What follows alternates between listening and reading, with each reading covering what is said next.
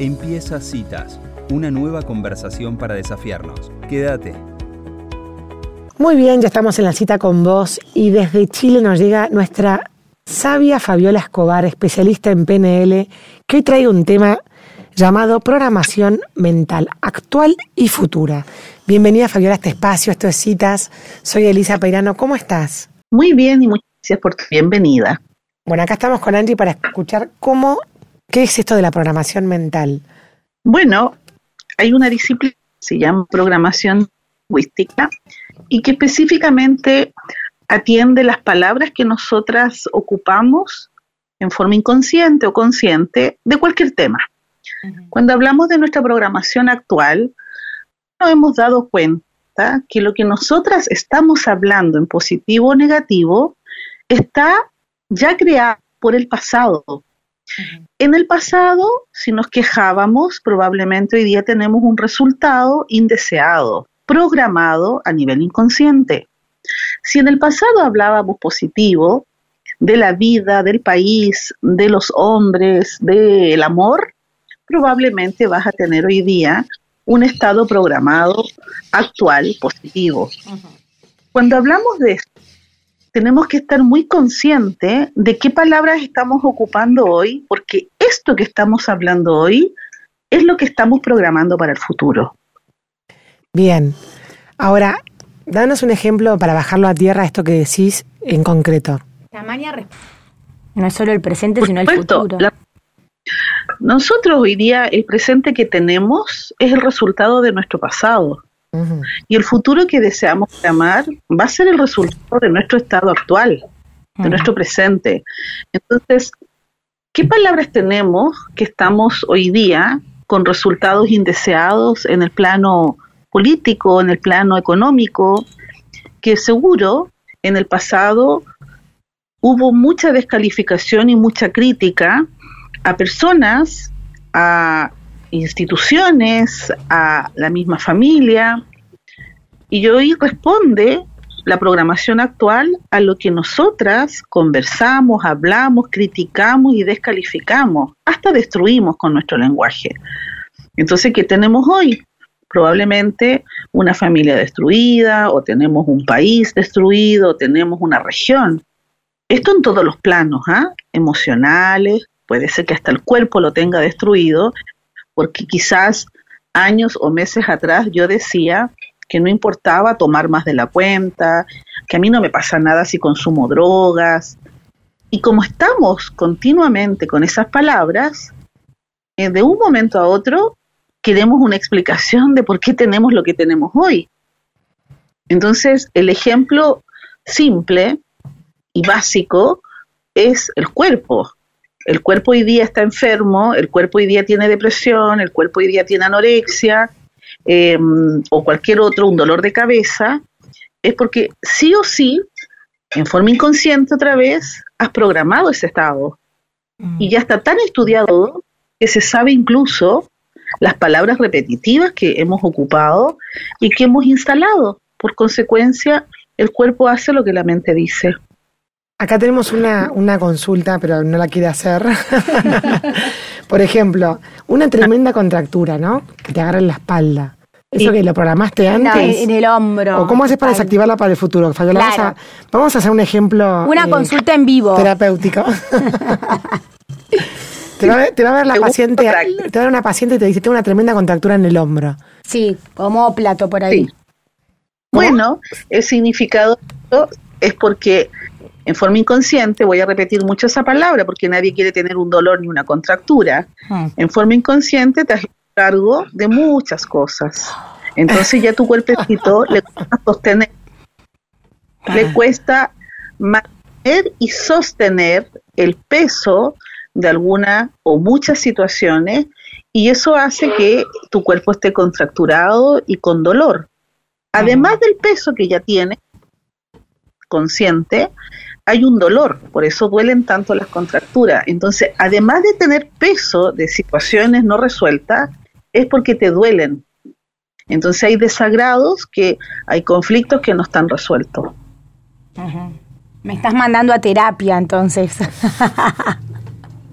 sí, claro. Ahora para dolor hay, por supuesto, muchas técnicas y herramientas. Sin embargo, la más, yo diría, poderosa es descubrir qué palabras necesitas mm. para que tú te sientas dolor. Ejemplo, si hay personas que a ti te afectan y generan una carga o hay problemas que te generan una carga, tú tienes que hoy día reflexionar qué hacer para que te dejen de afectar. La existencia de una persona que a ti te incomoda, te desagrada y es una carga para ti, ¿qué haces para que te deje de afectar? Uno de los ejercicios más interesantes es visualizarte tú protegida para que te deje de afectar la existencia o la conducta repetitiva desagradable del otro o el lenguaje destructivo del otro. ¿Cómo te proteges? Usando la palabra protección, si tienes una creencia espiritual, ocuparás la creencia espiritual, si tienes la creencia en un medicamento, usarás el medicamento, pero tu foco a programar estar sana es mantenerse siempre protegida. Por ejemplo, Fabiola, ¿qué tendría que repetir? La palabra protegida, si tienes, es como profunda protección y curación a mi mente y a mi cuerpo. Y para anclarlo más poderoso, la mente necesita ver para creer. Te puedes visualizar dentro de una esfera de luz acompañada de ángeles si tú crees en los ángeles. Si tienes alguien que está en otro estado espiritual, que nosotros llamamos muertos, a lo mejor son tus aliados de poder y de protección y puedes instalar a tus padres o a esos familiares que están en otro estado que te protejan imaginándolos uno a cada lado tuyo. Y vuelves a repetir, profunda protección, profunda curación o sanación. Eso si estamos hablando de la materia, del cuerpo que duele. Imagínate una familia que ha tenido un accidente, imagínate un gobierno o ejes de poder que están dando destrucción, maltrato, y solo basta escuchar las palabras que ocupan y tú entiendes por qué está como está todo. No tan solo en tu país, acá también, solo son críticas, solo son descalificaciones muy groseras, aunque tú me digas real, roban, aunque me digas que es real, estafan. Sí, esa es una conducta, pero eso se llegó porque claramente hubo un colectivo hubo una sinapsis colectiva, ciudad, región, país, que hablaba palabras muy destructivas.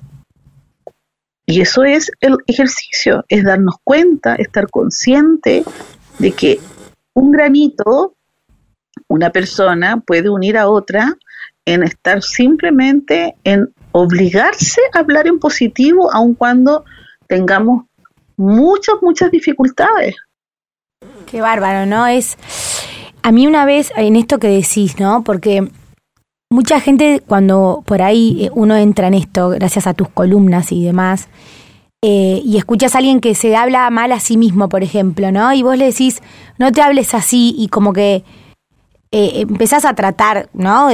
humildemente de, decir, bueno, voy a usar otras palabras porque esto ya sabemos que, que te programa de alguna forma a la gente, o, bueno, te hablo en primera persona también, te cuesta como hablar desde un lugar que no estás sintiendo, ¿no? Como decir eh, estoy bien, cuando en realidad mm. por ahí tenés ganas de decir estoy mal, porque está esa creencia como de que estás mintiendo, ¿no? Como que no, pará, no te voy a decir algo que no.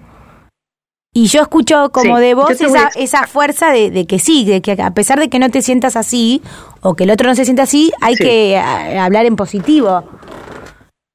Yo te voy a argumentar la fuerza que tengo en decírtelo. Hmm. El cerebro solo obedece lo que escucha y lo que ve, no lo que siente. Voy a repetir, el cerebro es tan inteligente que nosotros en forma automática decimos ver para creer. Hmm. Por lo tanto, si tú asocias la imagen de ver algo y de decirte cada día más sana, me siento protegida, estoy protegida con mis ángeles, con mis padres o con Dios, el cerebro no te cuestiona si es verdad o mentira. El cerebro no te pide que lo sientas. El cerebro te pide una orden lingüística porque funciona desde la orden mental. Esta es la gran explicación cuando tú te sientes mal. Cuando tú te sientes mal, te duele algo, este con dolor de cabeza, eh, te dieron un diagnóstico lapidario. Tú al escuchar eso, ¿qué hace tu cerebro? Cree. Si tú ves algo que te desagrada y te molesta, ¿qué hace tu cerebro? Cree. Por lo tanto, la orden mental que le estás dando a través de estos dos canales, visuales y auditivos, el cerebro lo único que hace es obedecer. Mm. Entonces, el tema de nosotros, que somos sensibles, que tenemos que sentir para creer, que tenemos que sentir para avanzar, es el grave error. Mm. Por eso la gente no avanza, porque dice, hoy cuando yo me sienta bien voy a empezar a hacer deporte. Cuando yo me sienta bien voy a poder estudiar. Nada que ver.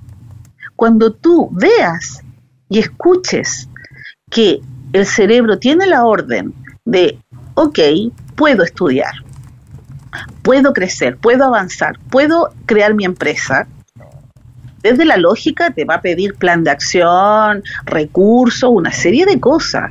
Estamos hablando del poder mental y cómo programamos el estado actual y deseado.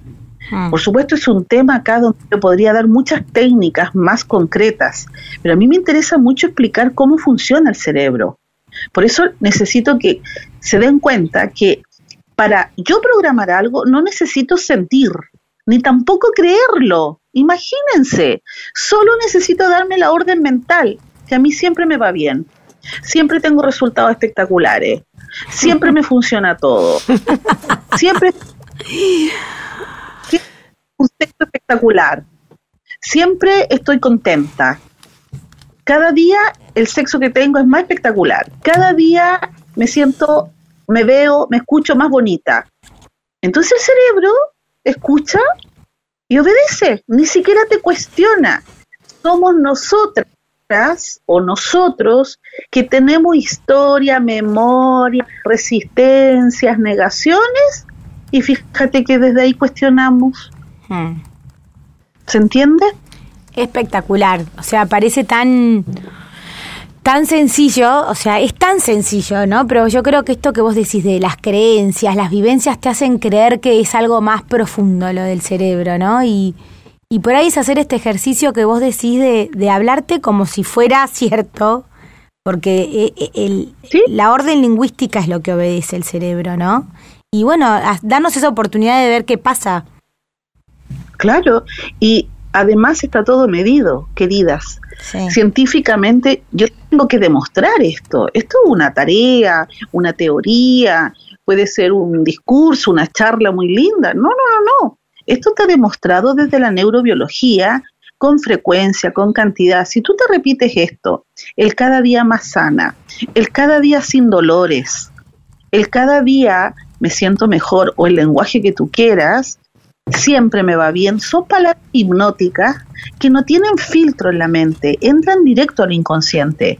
Entonces, cuando tú tienes este conocimiento, lo que ocurre es que si tú te lo repites tres a cinco veces al día por dos a tres semanas, nosotros los especialistas en programaciones te garantizamos el resultado. Pero ¿qué ocurre con el cerebro? Aparece la resistencia, la duda, la memoria del pasado que alguna vez yo hice esto mismo y no me funcionó. Entonces cambiamos el tono de voz y empezamos a arrugar empezamos a hacer un gesto en la cara, inclinamos la cara para un lado, la cabeza para el otro, porque estamos comunicando la duda. Entonces yo te invito a que específicamente atendamos la duda, porque es natural, por tu historia, porque probablemente has tenido resultados indeseados. Entonces, cuando tú tienes esta claridad, lo único que tienes que hacer, como les digo yo a todos, es repetir y obedece la orden mental, si ni siquiera te mandamos a hacer la acción. Yo no te digo, anda a estudiar, eh, anda a hacer el negocio, no. Yo te estoy dando una orden mental para que recién el cerebro, una vez que lo escuche, lo aplique y te mande la emoción, recién ahí la sensación. Si yo le digo cada día más linda, la credibilidad puede ser cuando yo me sienta linda o cuando yo me vea linda o cuando alguien me diga que estoy linda. Entonces el cerebro que es inteligente me va a decir resultados. Mm. ¿Cuáles son los resultados? Cuando yo me sienta linda, cuando yo me vea linda, cuando yo me escuche linda, el cerebro te va a decir ninguna de las anteriores. Entonces aquí viene más profunda la orden mental. ¿Qué es un resultado de cada día más linda? Un cerebro va a ser bajar de peso. Para otro cerebro es ponerse pestañitas. Para otro quizás es tonificar el cuerpo. Entonces cada cerebro además tiene criterios y especificaciones diferentes. Por eso cuesta tanto comunicarnos. Creen algunos que es la ropa o el cabello. Entonces, además de modelar el resultado, tenemos que hacer descripciones específicas de lo que es ser bonita, o estar sana, o tener dinero. Especificar, porque el cerebro, si no le das la orden lingüística, pasa de larga la información. Fabiola, cuando vos decís repetirse eso tres a cinco veces al día, ¿hay diferencia entre cuando uno se lo dice a sí mismo como, digamos en voz de pensamiento, en voz baja, o cuando lo decís en voz alta? No hay diferencias. Puedes decirlo en voz alta, que se escuche, eso se llama auditivo externo, o lo puedes decir con voz interior, que se llama auditivo interno. Si la pregunta es más poderosa desde ¿qué es lo mejor? Hmm. Yo te diría que la voz interior. Hmm. Si estás en silencio escuchando a mí, puedes decir adentro de ti, cada vez tengo menos dolor, cada vez me siento mejor, tú me estás escuchando, pero te estás dando la orden adentro. Estás trabajando, entrevistando a otra persona y te estás diciendo adentro, cada vez más liviano mi cuerpo, cada vez más sano. Entonces, el auditivo interno, con esta frecuencia y con esta repetición, entra y como todas las cosas, todo lo que estudiamos, las profesiones que ustedes estudiaron, fue solo por repetición. ¿Cómo se aprendieron lo que se aprendieron fue por repetición. Nadie les cuestionó si tenían que sentirse bien en la asignatura o en la materia que tenían que estudiar. Tenían que hacerlo nomás. es lo mismo. Espectacular. Y además, pensando en, en lo que pasa cuando uno no, habla en positivo, es que por ahí estás en una reunión con un montón de gente o entrevistando a alguien, como vos decís, y por adentro estás con la conversación de cómo me duele, cómo me duele, cómo me duele. Entonces, Claro, después pasa lo contrario a lo que estás diciendo ahora, ¿no? Lo más impresionante es que el cerebro le hace caso a lo que está escuchando. Tú estás entrevistando a una persona y tu auditivo interno dice me duele, me duele, no sé qué hacer. El cerebro te va a mandar más dolor. Más dolor, porque está, obedeciendo la orden. Buenísimo, buenísimo, Fabiola. La verdad que a mí me viene bárbaro escucharlo creo que no estamos acostumbrados eh, a esto, ¿no? pensamos que por ahí es inocuo lo que uno se dice, total nadie te lo escucha. Y como vos decís, después el futuro, claro, te pasa la factura de lo que conversaste con vos un mes atrás. O toda la vida, no sé. Claro. Sí, sí, sí. Bueno, estamos llenas de programaciones. Ah. Y si nos enfocamos en el dolor que tú tienes hoy, o en la contractura, o en el peso que ya tienes, visualiza que el peso es pluma bit, no sé cómo se dice allá en Argentina, eh, esta masa blanca que es muy liviana, no sé si hay algún sinónimo de pluma. Debe ser tipo goma espuma. Eh, claro. Tipo el relleno de los almohadones. Eso puedes. Y visualiza que sostienes eso, mm. que es como espuma lo que tienes. Entonces tu mente seguro trajo, mientras yo te hablaba, las imágenes de las personas, la situación que te tiene así, con dolor o con mucho peso. Entonces el cerebro solo obedece. Entonces agrégale a una imagen de ese peso o de ese dolor que tienes encima o arriba de tus hombros una montaña de espuma. Mm. Y le agregas un aroma delicioso a canela, limón, y te vas ayudando con los sentidos, para que después tú me digas, Fabiola, me dio sentido, porque tiene aroma, sientes la liviandad, te empieza a gustar y tu cerebro necesita verlo. Entonces activamos los cinco sentidos para que también el cerebro obedezca como los dioses. Ese es otro truco. para futuro tenemos que todos los sentidos. No funciona. Entonces lo que tenemos que programar, si quiero estar sana, si quiero que nos vaya bien, si queremos tener dinero, yo lo tengo que ver, lo tengo que escuchar, lo tengo que tocar, lo tengo que oler, aroma y sabor. Mm. Y el cerebro siempre está bloqueado en el sabor. Es como cuando decimos, no me gustó la conversación que tuve. ¿Y qué sabor tuvo? Usted me acaba de decir que no le gustó. Ah, bueno, es una forma de decir, no, responda. ¿Qué fue lo que no le gustó? Ah, que tenía un sabor ácido. ¿Y el aroma? Ay, no sé, un aroma malo. Sin embargo, el canal que vio, que escuchó y que a lo mejor tocó esa persona, empieza a tener un registro a lo mejor neutro, pero hay dos sentidos que están generando interferencia. Y por eso decimos no me gustó la experiencia, porque no fue lo que viste, no fue lo que tocaste o lo que escuchaste, fue lo que generaste un sabor y un aroma a nivel inconsciente. Hmm. Entonces hay que aprender que para que nos vaya bien y programar algo lindo, tenemos que tener los cinco sentidos activos. Y por eso hay que anclar aromas y sabores, para que yo te diga, ¡Ah! me gustó la entrevista, porque es un sabor a fruta, a mandarinas, entre esa mezcla de ácido y dulce que a mí me encanta. Listo, fluye la entrevista. Por ejemplo. Buenísimo, Fabiola. Bueno, creo que muy interesante. Muchísimas gracias por, por compartir tu saber con nosotros y bueno, nos vamos con tarea para el hogar. Encantada. Cuando deseen, nos organizamos en los horarios. Gracias, Fabiola. Gracias a ustedes. Adiós. Adiós. Bueno, así pasaba Fabiola Escobar. Wow, chicas, qué nota, ¿no? La, la, llevaste muy bien, Angie, muy aplicada. el consultorio el online. El consultorio online te quedó bien. Ahora, una simple contractura, o no simple, digamos, que es algo que escuchás a todo el mundo, no, me duele el cuello, la postura, no sé qué. Bueno, desde esta mirada de la programación tiene otras connotaciones, ¿no? Me encantó. Espectacular.